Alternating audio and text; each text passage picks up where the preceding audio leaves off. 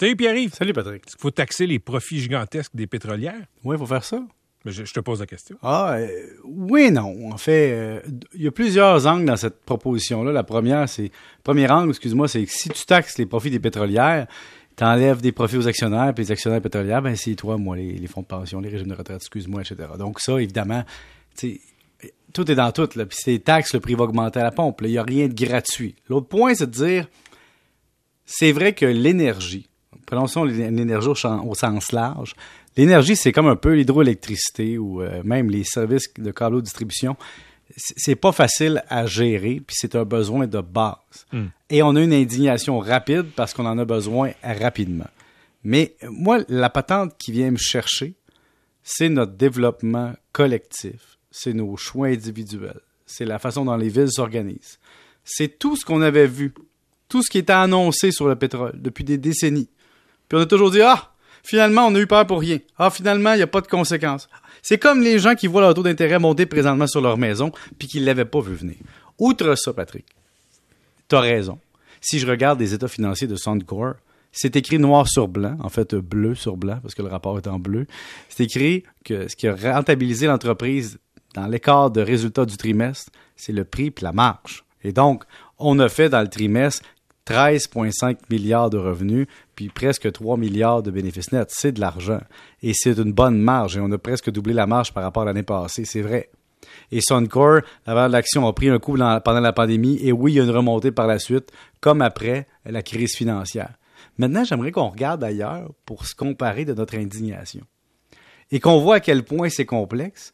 Est-ce que, Patrick, tu payes maintenant cash? Ça t'arrive-tu tu encore dans- de payer comptant? C'est rare. Dans la vie, ouais, c'est c'est- Très rare. Ton café, tu le payes ta carte, donc tout de suite avec ta carte. Surtout depuis la pandémie. Tu payes des frais de transaction là-dessus? Est-ce que tu t'indignes? Ben, attends une minute, là. Je, je- tu veux dire, en crédit, je paye, je paye des frais de transaction. quand- Implicitement dans le prix que tu payes. Parce Oui. que dans le fond, le système Oui. doit se payer par lui-même. Mais, mais la, la facilité que ça m'apporte compense. Et voilà. Donc, pour toi, c'est un petit prix. Mais si je te dis que, allons voir les états financiers de Mastercard ensemble, et que le profit de Mastercard au dernier trimestre était de 2,56 milliards, sur combien? Sur 5,2 milliards. En fait, Patrick, 51% de marge nette, je répète. Mastercard a augmenté sa marge sur un an dans le trimestre de 44 à 51% Et donc, Mastercard ne fait pas de prêt, Patrick, là. C'est juste les frais de transaction. mais je, je vais, je vais te soumettre quelque chose. Oui, vas-y. Euh, Mastercard, euh, quand quand il y a euh, quand il y a un ouragan dans le golfe du Mexique, quand il y a une insurrection quelque part, euh, se met pas à augmenter ses prix de façon ésotérique. Non, mais quand tout le monde paie par transaction et que les transactions augmentent, donc Mastercard et Visa font des frais hein, d'interchange, ils, ils ramassent de l'argent sur chacune des transactions partout dans le monde. Plus on est électronique, plus ils ramassent. Ce que je veux dire par là, c'est que la, pompe nous frappe parce que c'est gros.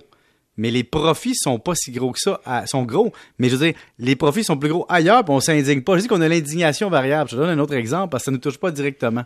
Un autre exemple, c'est Couche-Tard, on dit, mon Dieu, le prix à la pompe, c'est épouvantable. Couche-Tard paye pas leur monde, puis ils font donc beaucoup d'argent. Puis quand tu t'en vas voir leurs états financiers, parce que Patrick, c'est là qu'on voit la vérité hein, dans les chiffres, la marge nette à la fin de l'année, c'est combien? 4% Ça, c'est la même marge que ton épicier. Donc, dans la chaîne du pétrole, il y a le gouvernement, il y a les taxes, il y a, les pétrolières, il y a Couche-Tard. Mais quand tu regardes Couche-Tard, sais-tu avec quoi Couche-Tard fait son argent? Encore plus? Avec ton chips. Donc, tu te bats comme un fou, là, pour faire, pour, pour avoir un prix de l'essence pas cher. Mais tu t'en vas donner une marge à Couche-Tard très grande parce que 31% des ventes de Couche-Tard, c'est des marchandises, mais c'est 59% de la marge. Et donc, tu t'en vas perdre de l'argent dans le billet de l'auto, dans le chips, mais pas de problème, t'as mis de l'essence. Mais Fait que, Pierre-Yves, tu sais, oui. le point de Patrick est pas mauvais. Là.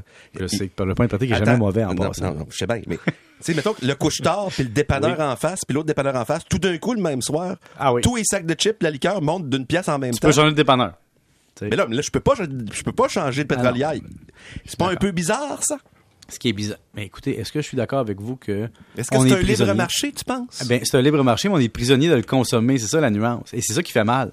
C'est que dans le fond, on a une planification à long terme. C'est un libre marché dans lequel on a déjà vu, disons, les Mm. signes assez convaincants de, de, de, Mais- de non-concurrence. On Mais le libre marché nous frappe par- parce que quoi? Parce que on importe nos légumes, nos fruits de plus en plus loin, parce qu'on s'est établi loin de notre profit, euh, parce que on consomme beaucoup d'essence dans nos voitures, parce que le- si tu regardes le, le volume, la grosseur puis le poids des véhicules, ça ne cesse d'augmenter. Et pourtant, on a optimisé la technologie, mais pourtant, on, on veut juste en rajouter.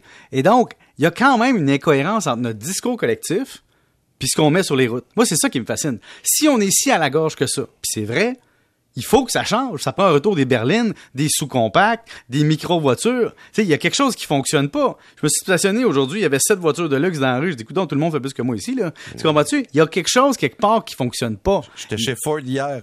Oui. Puis le gars, il m'a dit, moi j'ai un bazou, là, ça fait, il, va avoir un 11 ans, là, un Ton, Ford. ton bazou à toi? Ouais, puis mon vendeur, il m'a dit, j'aimerais ça te vendre un char. Mais j'en ai pas. Pas j'en ai pas juste dans le showroom, puis dans le... on- Ford ne fait plus de char. Non, il fait des Ford F-150. C'est fini.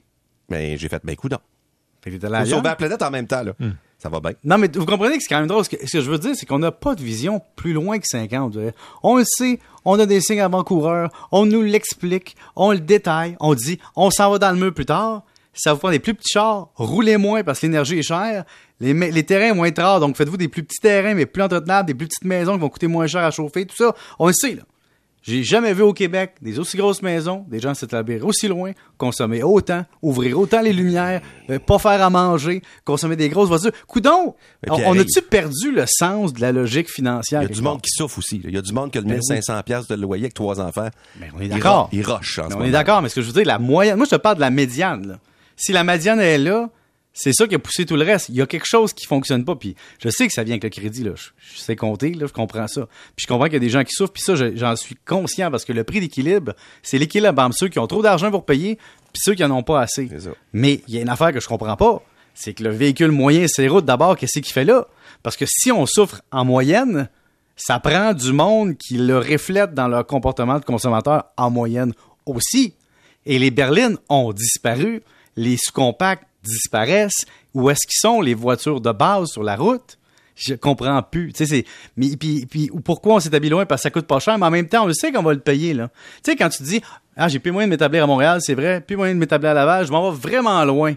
Mais je vais parcourir, ça me dérange pas, je vais rouler, puis ça. Puis finalement, tu sais là, que ça va te frapper quand le litre d'essence va passer à 2 piastres, quand il est à 1 pièce et 30. Là. Tu sais que ça va venir, tu sais que ça va arriver, mais tu dis on repousse ça plus tard, comme la hausse des taux d'intérêt. Mais je comprends, là, je veux pas être moraliste, je sais que j'ai l'air du petit curé de la, du cash, là. mais, je veux juste dire que crime comme société, de moment donné, on peut-tu se regarder dans le blanc des yeux puis dire ça prend des choix collectifs, comme le transport collectif, la densification, puis je veux pas avoir d'air du débat entre le maire de Québec puis le premier ministre du Québec, mais c'est vrai qu'il y a quelque chose de bizarre. Puis MC, je sais que tu vas me dire que va pas vendre la densification à Saint- Saint-Anne-de-la-Pérade, là. je le sais, là. mais il y a quelque chose, tu sais. Ben, c'est nous aussi, mon cher. On est rendu de la banlieue du Québec. Mais c'est pas cher, par exemple, Saint-Anne-de-la-Pérade. Ben oui, mais c'est pas normal qu'il y ait du monde qui habite dans mon village qui vont travailler à Québec. Non, ça c'est vrai. Voilà. Mais bon, c'est un débat de société, Patrick, mais regardez les états financiers de Mastercard. Vous allez voir qu'il y a de quoi s'indigner là aussi. Ça, ça ne consolera pas beaucoup de monde. Je sais. En plus, on paye l'essence avec quoi? Avec sa Mastercard. Hey, tu tombes en, tu tombes en fin de semaine de quatre jours. T'insistes beaucoup. Hey, j'ai beaucoup de courriels d'auditeurs qui se demandent, Patrick, si tu menaces vraiment mon emploi puis si j'ai un gun sur la tente. Alors, je leur dis publiquement, oui. Il y a des gens qui connaissent pas le, le- Patrick, là, sérieusement, pour le connaître. C'est un pain sans rire. Exactement.